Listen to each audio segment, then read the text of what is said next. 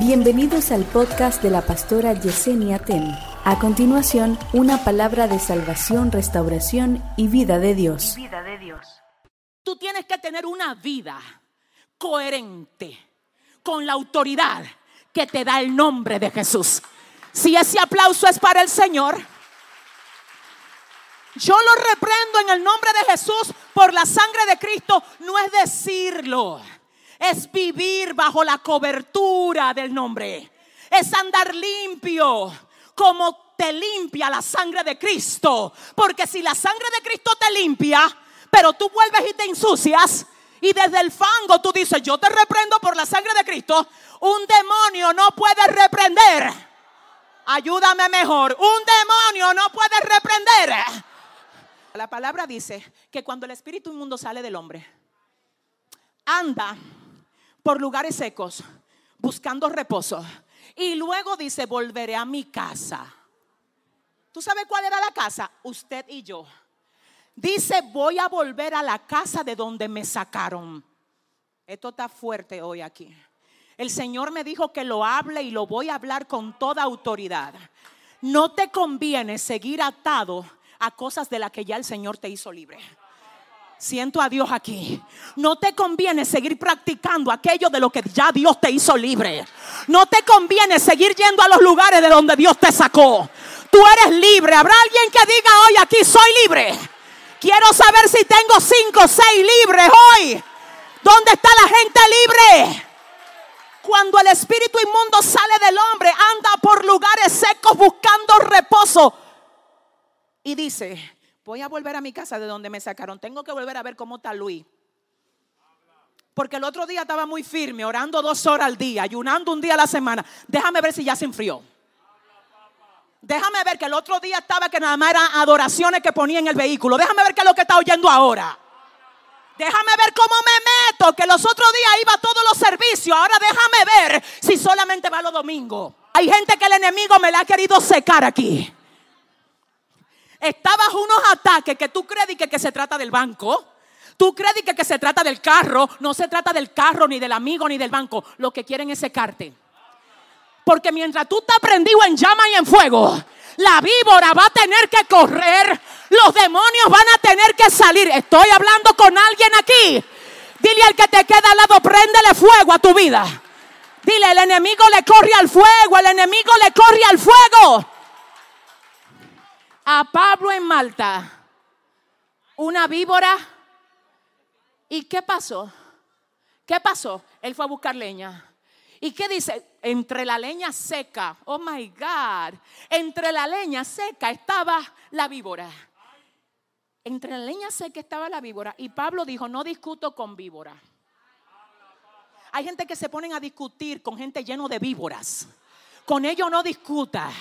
No discuto con víbora.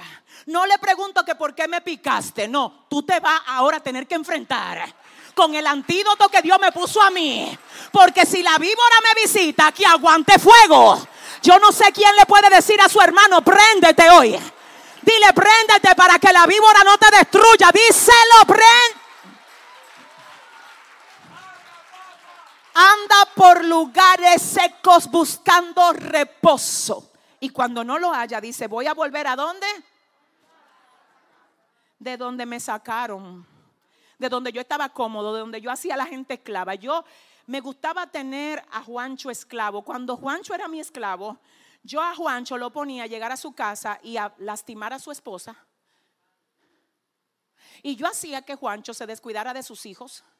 Y yo hacía que Juancho fuera una persona que se endeudara y no le pagara a nadie. Yo también hacía que Juancho fuera un adicto a la pornografía. Pero cuando a mí me sacaron de la vida de Juancho, Ahora Juancho, en vez de entrar a páginas de pornografía, agarra la Biblia. Dios mío, estoy hablando con alguien. Agarra la Biblia, se va de rodillas porque Juancho no es ya un cautivo. Ha sido libre, el Señor lo hizo libre, pero déjame ver cómo va Juancho. Por eso es que tú te tienes que cuidar de ti. A veces no es exactamente del diablo, el diablo todavía no ha tenido acceso a ti. A veces de quien tú te tienes que cuidar es de ti. ¿Cómo así? Porque el primer ataque tú lo tienes contigo mismo. Es un desánimo, es una cosa, es un no vaya, tú no tienes que ir, no lea, no ore. Ese es el intento de secarte. Porque Él sabe que si te agarra prendido en fuego, Jesús Dios mío, es que con quién estoy hablando. No le conviene enfrentarte prendido en fuego. Por eso es que no quiere que tú ores. Por eso es que no quiere que tú ayunes. Pero cuando tú dices, mira, mira, la cosa no se ve bien, pero yo no vuelvo para atrás. La guerra se ha levantado en mi contra, pero yo rompí la reversa. ¿Habrá alguien aquí que haya roto la reversa en esta noche? Volveré a mi casa de donde salí. Y dice que cuando llega la haya barrida, adornada, pero también la haya desocupada. Fuerte barrida porque quien moraba ahí no es igual que él. Quien moraba en ti es el Espíritu Santo. Cuidado, que cuando el Espíritu Santo se mudó en ti, si tú haces algo incorrecto, tú te vas a sentir culpable por lo que hiciste. Eso se llama el trato del Espíritu Santo. A eso le llama la Biblia que el Espíritu Santo se contricta dentro de nosotros. Es por eso que antes, cuando tú hacías algunas de las fechorías, que ahora a veces la hace también, sí, dile a tu vecino, aquí se sabe todos los trucos de, todo el mundo. Sí, sí, Oye lo que pasa, cuando tú antes la hacías, a ti no te molestaba porque tú estabas lleno, era que estaba lleno de la esencia demoníaca, que te arrastraba eso. Ay Dios, cuando viene el Espíritu Santo y tú haces esas cosas que no están bien, ahora viene el Espíritu Santo y te dice, ¿qué fue lo que tú hiciste, mi hija? Wow, ¿y qué fue lo que, qué fue lo que le dijiste?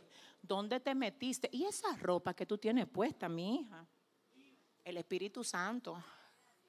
Pero ¿sabe lo que pasa con el Espíritu Santo? Que Él no contiende para siempre con nosotros, sino que llega un momento donde tú no quieres y cuídate, escucha esto, esto es revelación para ti.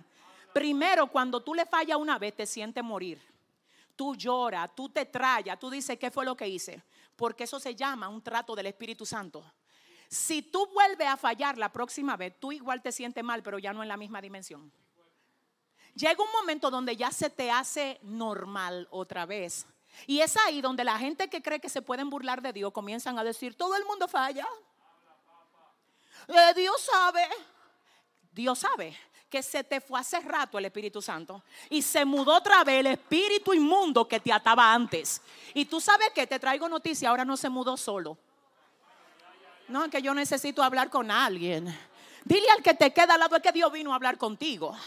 ¿Tú sabes lo que dice el espíritu inmundo que sacaron y que quiere volver? Dice, voy a volver otra vez, pero ahora no voy a volver yo solo.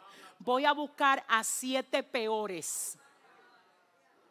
Y es ahí donde el postrer estado de aquel hombre viene a ser peor que el primero. Mire, la Biblia dice, el que crea estar firme, mire que no caiga. Quiero que tú oigas ahora, quiero que oigas, un demonio no puede echar fuera a otro. ¿De dónde la pastora saca eso? Si tú vuelves otra vez a ser habitado por lo que te ataba, aunque tú vengas a la iglesia, hay un espíritu inmundo que se mudó otra vez dentro de ti. Yo te pregunto, ¿cómo es que tú crees que tú puedes reprender a algo de lo que tú participas? Ay, Dios, ayúdame, papá. Un demonio no puede reprender a otro. Eso es lo que dice la palabra. A Jesús lo acusan aquí de que él está echando fuera los demonios por Belcebú. Belcebú es el príncipe de los demonios y la traducción para Belcebú es el rey o el dios de las moscas. Así se traduce o así llamaban, ese era uno de los nombres de Satanás en el tiempo bíblico. Y yo quiero que usted oiga esto. Jesús responde a estas acusaciones si yo echo fuera los demonios por Belcebú, los hijos de ustedes, ¿por quién lo echan? ¿Por qué Jesús dice esto? Quiero que usted oiga. Los judíos tenían sus propios exorcistas.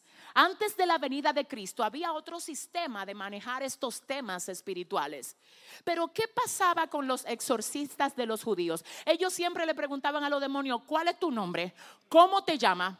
Entonces ahora aparece Jesús dándole orden a los demonios sin que le importe cómo se llaman si le va a dar el yo no sé con quién.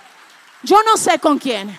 Ahora aparece Cristo. Los judíos siempre le dicen, ¿cómo tú te llamas? ¿Cuál es tu nombre? Viene Jesús. Te vas. Fuera. No dije que cómo tú te llamas. No me importa cómo te llamas. Te vas. sin importar cuál sea tu nombre, porque con los demonios no se habla.